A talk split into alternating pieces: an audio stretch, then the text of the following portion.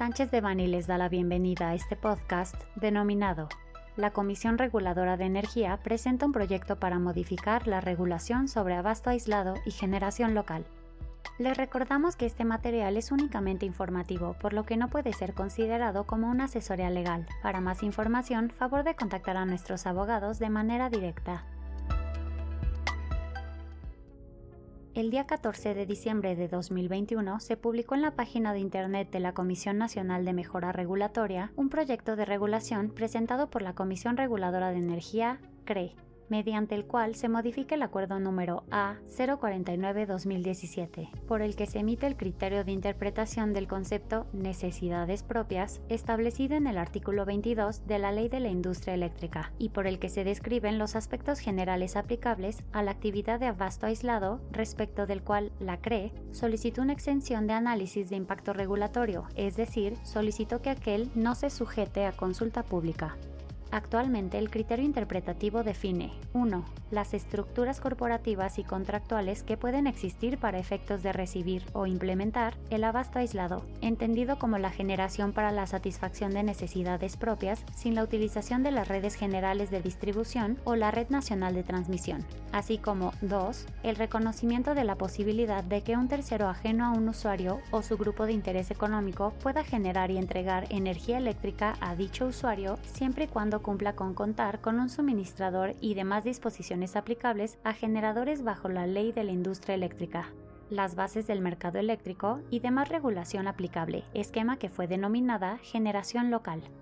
El proyecto de modificación tendría efectos importantes tanto para el abasto aislado como para la generación local, ya que en el primer caso limitaría la posibilidad de implementar esquemas de abasto aislado, hasta hacerlo casi totalmente impráctico, por ejemplo, obligando al usuario a llevar a cabo el financiamiento, la instalación, operación y mantenimiento de la central eléctrica por sí mismo, o poco viable, por ejemplo, obligando a los usuarios a presentar doble garantía financiera para la conexión e interconexión de la central eléctrica y su centro de carga, limitando el tamaño de la central eléctrica o estableciendo el cumplimiento de trámites que carecen de sentido. Para el caso de la generación local, se pretendería eliminar la posibilidad de implementar proyectos que encuadren dentro de la descripción de dicho esquema, en ambos casos siendo altamente cuestionable el establecimiento de restricciones que van más allá de lo establecido en la ley de la industria eléctrica, a través de lo que se pretende denominar como un criterio interpretativo.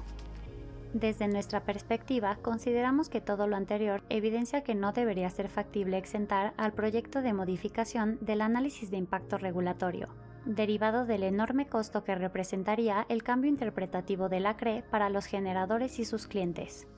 De acuerdo con el propio proyecto de modificación, se pretenden dos objetivos o fines. A el establecer criterios que permitan clarificar el marco normativo aplicable al abasto aislado, evitando que se eludan disposiciones en materia de competencia en las actividades que se realizan en el mercado eléctrico mayorista y las actividades de suministro de energía eléctrica, y b evitar los efectos no deseados de una interpretación más amplia con impactos en las asignaciones equitativas de los costos de la red nacional de transmisión y las redes generales de distribución, proteger los intereses de los usuarios finales y la confiabilidad del sistema. Asimismo, se pretende redefinir al abasto aislado como la única forma de hacer proyectos en sitio y que solo pueda tener como fin la satisfacción de necesidades propias y que no sea susceptible de ser combinado con otros fines. Asimismo, y de acuerdo con su artículo tercero transitorio, el proyecto de modificación entraría en vigor al día siguiente de su publicación en el Diario Oficial de la Federación y sería aplicable únicamente a las solicitudes de permiso de generación que se presenten en fecha posterior, de tal forma que, aparentemente, los proyectos que ya cuentan con un título de generación, o al menos con una solicitud presentada, continuarían bajo el esquema anterior, aunque no es posible descartar otro tipo de interpretaciones futuras por parte de la CRE, es importante hacer notar que el abasto aislado y la generación local se habían convertido al menos durante los últimos dos años en una alternativa viable para ciertos usuarios finales o conjunto de ellos, para disminuir sus costos de energía en relación con la tarifa de suministro básico, como alternativa a proyectos remotos con mayores riesgos regulatorios e incluso con combinaciones con suministro calificado o bien como una posible forma de migrar desde un autoabastecimiento ubicado en sitio, por lo que esta nueva regulación representa un alto impacto para el desarrollo futuro de la industria. Ahora bien, a continuación, exponemos a detalle varios puntos sobresalientes del proyecto de modificación. En materia de abasto aislado.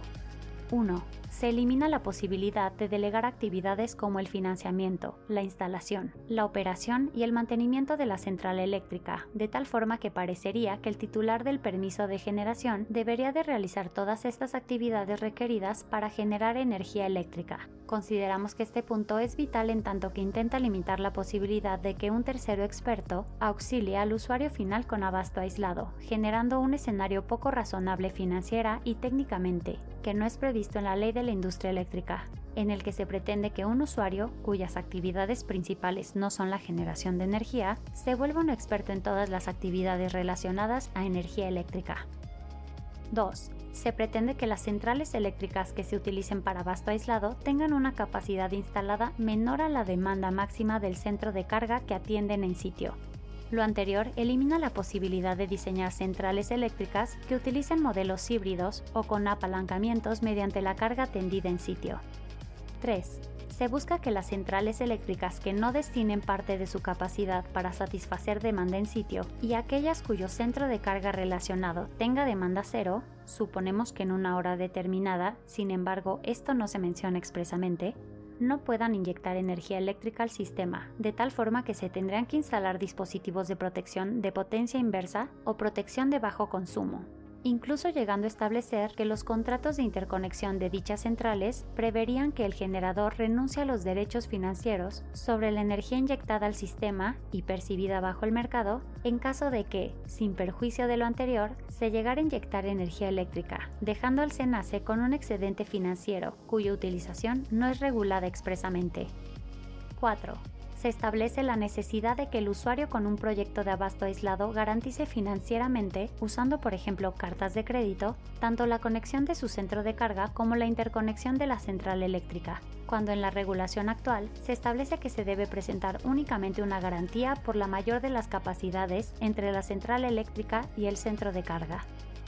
5 no se permite la convivencia entre un proyecto con contrato de interconexión legado, ejemplo autoabastecimiento, con un proyecto de abasto aislado, cuando esto es posible en la regulación actual, por considerarse técnicamente factible al contarse con medición independiente. 6 se establece que el abasto aislado con interconexión o conexión deberá de ser representado en el mercado, independientemente de que cuente con infraestructura capaz de asegurar que no existirá inyección de energía eléctrica al sistema, debiendo cumplir las reglas del mercado y demás disposiciones aplicables. En este caso, cabe mencionar que no se establece una razón en específico para obligar a alguien a cumplir con un trámite cuya duración puede ser de varios meses, por ejemplo, registro y acreditación como participante del mercado, y que tiene costos de cumplimiento altos para una actividad en la que no habría inyección de energía al sistema, por existir un impedimento físico, pero que sí permite una alternativa confiable al usuario en caso de requerirla, interconexión o conexión para excedentes o faltantes por crecimiento, confiabilidad o algún otro motivo técnico o financiero, y que en caso de ser activada requeriría el previo cumplimiento de dicho trámite. En materia de generación local, se pretende eliminar el régimen completamente, ya que se plantea que la generación en sitio debe ser utilizada únicamente para la satisfacción de necesidades propias, utilizando una lógica no prevista en la ley de la industria eléctrica, en este caso, es necesario recordar que la única diferencia real entre un proyecto alejado del sitio de consumo y la generación local es la no utilización de las redes generales de distribución o la red nacional de transmisión, pero cumplen con los mismos requisitos respecto a todos los demás puntos, por lo que es altamente cuestionable que la CRE pretenda eliminar estos proyectos que ya se permiten implícitamente bajo la ley de la industria eléctrica.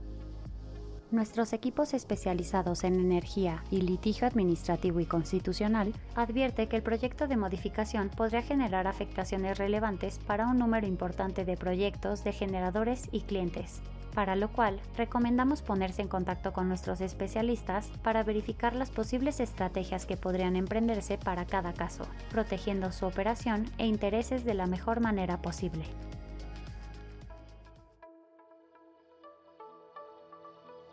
Contenido fue preparado por Guillermo Villaseñor Tadeo, Alfonso López Lajud, José Antonio Postigo Uribe, Gerardo Prado Hernández, Verónica Esquivel Patiño, Mauricio León Alvarado, Tania Elizabeth Trejo Galvez, José Antonio Telles Martínez, Viuludani Altamirano Magaña y Paulina Doen Castillo, miembros del Grupo de Industria de Energía. Para cualquier duda o comentario sobre este material, favor de contactarnos directamente o visite nuestra página www.sanchezdevani.com.